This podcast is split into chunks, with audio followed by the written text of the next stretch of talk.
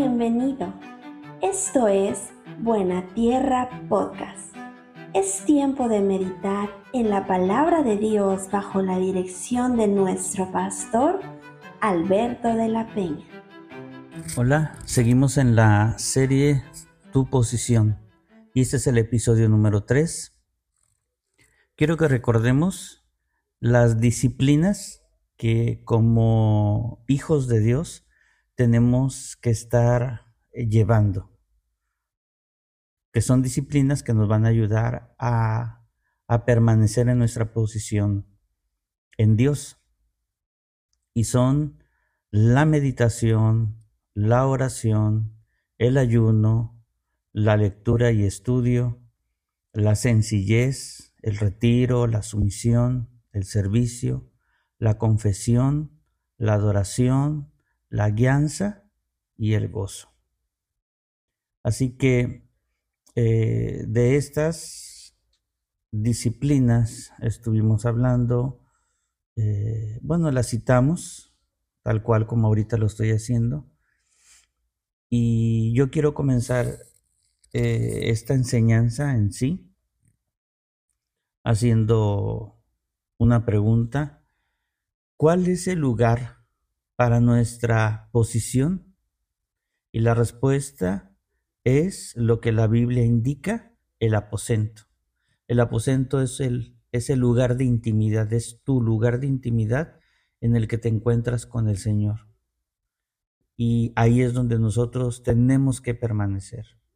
Nos posicionamos para tener una perspectiva correcta de quién es el Señor Jesús, de quién es el Padre es el lugar donde nosotros podemos ir apreciando los atributos, la gracia, la belleza y la hermosura de nuestro Señor. Es el lugar donde nosotros escudriñamos, inquirimos e indagamos diligentemente en la palabra y el Señor habla nuestras vidas.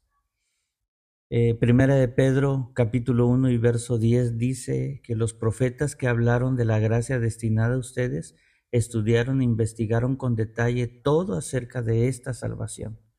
Así que en, el, en los tiempos del Antiguo Testamento, eh, los hombres de Dios eh, estudiaban, se acercaban a la palabra, escuchaban al Señor, investigaban con detalle todo de qué es lo que el Señor o hacia dónde el Señor los estaba llevando con los mensajes que Él hablaba a ellos. Que esos mensajes eran lo que señalaban la salvación eh, que iba a venir por medio del, Mesías. Así que si ellos eh, estudiaban e investigaban con detalle, así nosotros también tenemos que hacerlo a través de las disciplinas. Ahora, quiero hablar de tres avances cuando permanecemos. Número uno, entre más nos enfocamos en Cristo, entre más le contemplamos, más valor le damos. Entonces, cuando más nosotros estamos observando a Cristo, pues entonces Cristo se vuelve para nosotros nuestro tesoro, nuestro amado, su hermosura nos atrapa. Así que eh, si Cristo es nuestro tesoro, entonces hacia allá también va nuestro corazón, porque Mateo 6:21 dice, pues donde está tu tesoro, ahí también estará tu corazón. Entonces, nuestro corazón siempre busca las cosas que nosotros apreciamos. Así que si Cristo se vuelve apreciado, pues entonces nuestro corazón va a estar ahí, conectado. Número dos, en tu vida solo puede haber uno de dos temores. Hay un temor en el mundo y hay un temor del cual habla la Biblia. Y para poder entender este, eh, de esto que te estoy hablando, bueno, Marcos 4:41 dice, entonces temieron con gran temor y se decían uno al otro, ¿quién es este que aún el viento y el mar le obedecen? En este pasaje, el contexto de ese pasaje era, eh, si recuerdas, era de que ellos estaban atemorizados por la tormenta, por, por el viento, las olas que estaban agitando la barca donde ellos estaban yendo. Entonces, el primer miedo que llegó a sus corazones fue a la tormenta. Pero cuando despiertan a Jesús, lo llaman y Jesús hace que todo se convierta en bonanza, el temor cambia en ellos y entonces se sorprenden, olvidan el temor a la tormenta y entonces expresan esa pregunta, ¿quién es este que aún el viento y el mar le obedecen? Así que el pasaje nos señala el temor que le tuvieron al Señor. Y ese es el temor que nos hace que nosotros permanezcamos en Él. Número 3. Vamos a hacer una primera aproximación al capítulo 15 del Evangelio de Juan. El Señor toma la alegoría de la vid para hablar de todas las implicaciones que tiene la unión entre Cristo y los creyentes. Pero la alegoría en sí tiene ciertas limitaciones de expresión. Entre la vid y los pámpanos existe una relación que transmite vida, pero no sirve para expresar la intensa relación de amor existente entre Cristo y los redimidos. Así que el Señor deja la alegoría y hace una importante declaración sobre la profundidad y magnitud del amor de Dios hacia nosotros. Y en el versículo 9 dice, como el Padre me ha amado, así también yo los he amado permanezcan en mi amor. Para que nosotros pudiéramos comprender eh, la magnitud del amor hacia nosotros, primero el Señor habla acerca de la fuente de su amor, que es cuando dice, como el Padre me ha amado. Primeramente pone la fuente de ese grande amor, como el Padre me ha amado. Y después dice, así también yo los he amado.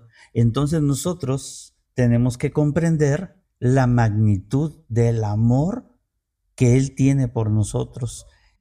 Y después viene la recomendación, permanezcan en mi amor. Y esto es lo que habla acerca de posicionamiento. ¿Cuál es mi posición? Permanecer en el amor del Hijo. Decidir permanecer en su amor nos da una razón de ser es una actitud que, obedece a la inteligencia y a la sabiduría. Así que fuimos llamados para permanecer en su amor. Quiero citar Efesios 3, versos 17, 18 y 19. Y dice, entonces Cristo habitará en el corazón de ustedes a medida que confíen en Él echarán raíces profundas en el amor de Dios y ellas los mantendrán fuertes. Espero que puedan comprender cómo corresponde a todo el pueblo de Dios cuán ancho, cuán largo, cuán alto y cuán profundo es su amor. Es mi deseo que experimenten el amor de Cristo, aun cuando es demasiado grande para comprenderlo todo. Entonces serán completos con toda la plenitud de la vida y el poder que proviene de Dios. Estos versículos los leí en la versión Nueva Traducción Viviente, pero nos habla de algo maravilloso. Eh, eh, eh, este pasaje de Efesios 3 nos da como que nos responde si es que acaso nos preguntamos, bueno, ¿por qué permanecer? ¿Por qué el Señor nos está diciendo que permanezcamos en su amor? Bueno, este pasaje nos está respondiendo esa pregunta. Y después el verso 11 nos da una razón todavía mayor acerca de permanecer en su amor, porque nos habla de plenitud. Dice el verso 11, estas cosas les he hablado para que mi gozo esté en ustedes y su gozo sea completo. O sea, por medio de Cristo recibimos el gran amor del Padre y la manera en que el Padre ama al Hijo es el que hace llegar a sus hijos sin disminución, o sea, la misma intensidad de amor que hay entre el Padre y el Hijo es el mismo amor que nosotros recibimos cuando permanecemos en Él. No es menos, es, o sea, Cristo con estas palabras nos hace ver que es un amor igual. Y si hay algo que también crece en nosotros, pues es el gozo, porque dice que nuestro gozo será completo. O sea, y eso es plenitud. Y esa plenitud cuando llega a nuestro corazón, pues es incomparable porque no hay otra manera de recibir esa plenitud. Cuando nosotros hablamos de ser llenos del Señor, estamos precisamente hablando de esto, de lo que el Señor nos dice en el verso 11, para que mi gozo esté en ustedes y su gozo sea completo. Eso es llenura. Ahora, eh, una vez más, pues el Señor establece algo más profundo en cuanto a nuestra posición, en cuanto a permanecer en Él. Y después, pues viene el verso 15 y, y el Señor nos dice, ya no los llamaré siervos, porque el siervo no sabe lo que hace su Señor. Yo los he llamado amigos porque todas las cosas que oí de mi Padre se las he dado a conocer. Ahora, con este verso, el Señor hace temblar todo el pasaje. Es una declaración muy fuerte porque nos está llevando de ser siervos a ser amigos. La palabra amigo en el griego es filos y filos significa alguien muy amado de manera personal e íntima. O sea, nos habla de un confidente de confianza, de alguien querido por un querido por un estrecho vínculo de afecto personal. Filos expresa amor basado en la experiencia. Y aquí radica la importancia de permanecer en su amor. Si no permaneces, habrá un sinfín de cosas que te harán dudar del amor del Padre y por lo tanto no tendrás amor para expresar a los demás.